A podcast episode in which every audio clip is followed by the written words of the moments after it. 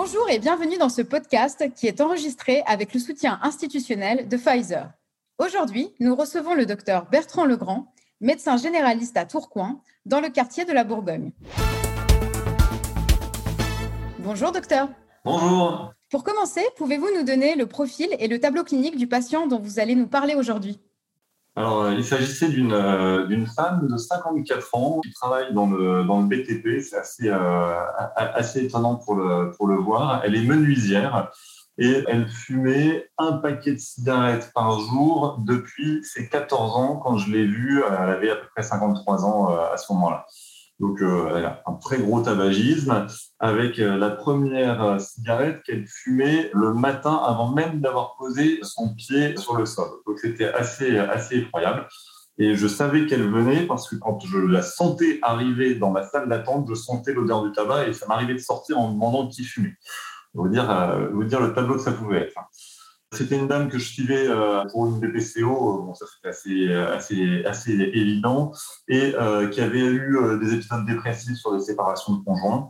Et là, lors d'une consultation de, suivi, à un moment donné, elle a entrouvert la porte parce qu'à chaque fois qu'on avait une consultation, je lui demandais alors, vous avez, arrêté de fumer cette fois-ci? Quand est-ce que vous arrêtez? On se donne une date. Enfin bref, j'ai titillé un petit peu à chaque fois en espérant bien qu'un jour, elle finisse par, dire oui. Et au bout de 4-5 ans, elle a fini par dire oui. Et elle m'a dit, bah, tiens, en fait, docteur, j'ai bien réfléchi, ça pourrait me permettre de faire euh, une économie si je m'arrêtais de fumer. C'était le premier jour où elle a accepté d'arrêter de, fumer. Et quelle stratégie lui avez-vous euh, proposé et surtout pourquoi? Alors, dans un premier temps, je lui ai proposé des substituts nicotiniques parce que je voulais déjà, dans un premier temps, euh, essayer d'éviter de surenchérir avec des, des, comprimés. Et puis, on avait mis en place des substituts nicotiniques. Et euh, la semaine d'après, elle est revenue en me disant qu'elle fumait avec les substituts nicotiniques. Donc, ça commençait vraiment à augmenter très fortement la dose de nicotine. On a senti que ce n'était pas, pas la meilleure chose. Et elle avait une représentation de l'arrêt du tabac beaucoup plus comprimé. Enfin, pour elle, le comprimé avait une valeur morale plus, importante. Et je l'ai compris à son retour, en fait, tout simplement. Donc, du coup, en fait, à la place des substituts nicotiniques, on a proposé la varinicline qui correspondait mieux à sa représentation mentale de la prise euh, de traitement parce qu'elle considérait plus ou moins euh, les substituts nicotiniques non pas comme un traitement mais euh, comme quelque chose d'un effet magique en quelque sorte. Et donc, du coup, on a convenu à ce moment-là euh, de l'initiation. Donc, je lui expliquais que ça se prenait comme une pilule, qu'il y avait des jours qu'il fallait suivre et que ça, l'augmentation de dose se suivait euh, avec la boîte initiale. Elle, ça, ça va, elle a bien compris. C'est, plus compliqué quand c'est un homme, il hein, faut bien dire les choses. Donc, elle a commencé, elle était ravie de savoir qu'elle pouvait encore fumer 7 jours. Et je l'ai bien dit, au bout de 7 jours, c'est terminé. Euh, on oublie la cigarette et on ne prend plus que, que, les comprimés. De toute façon, vous en aurez plus besoin.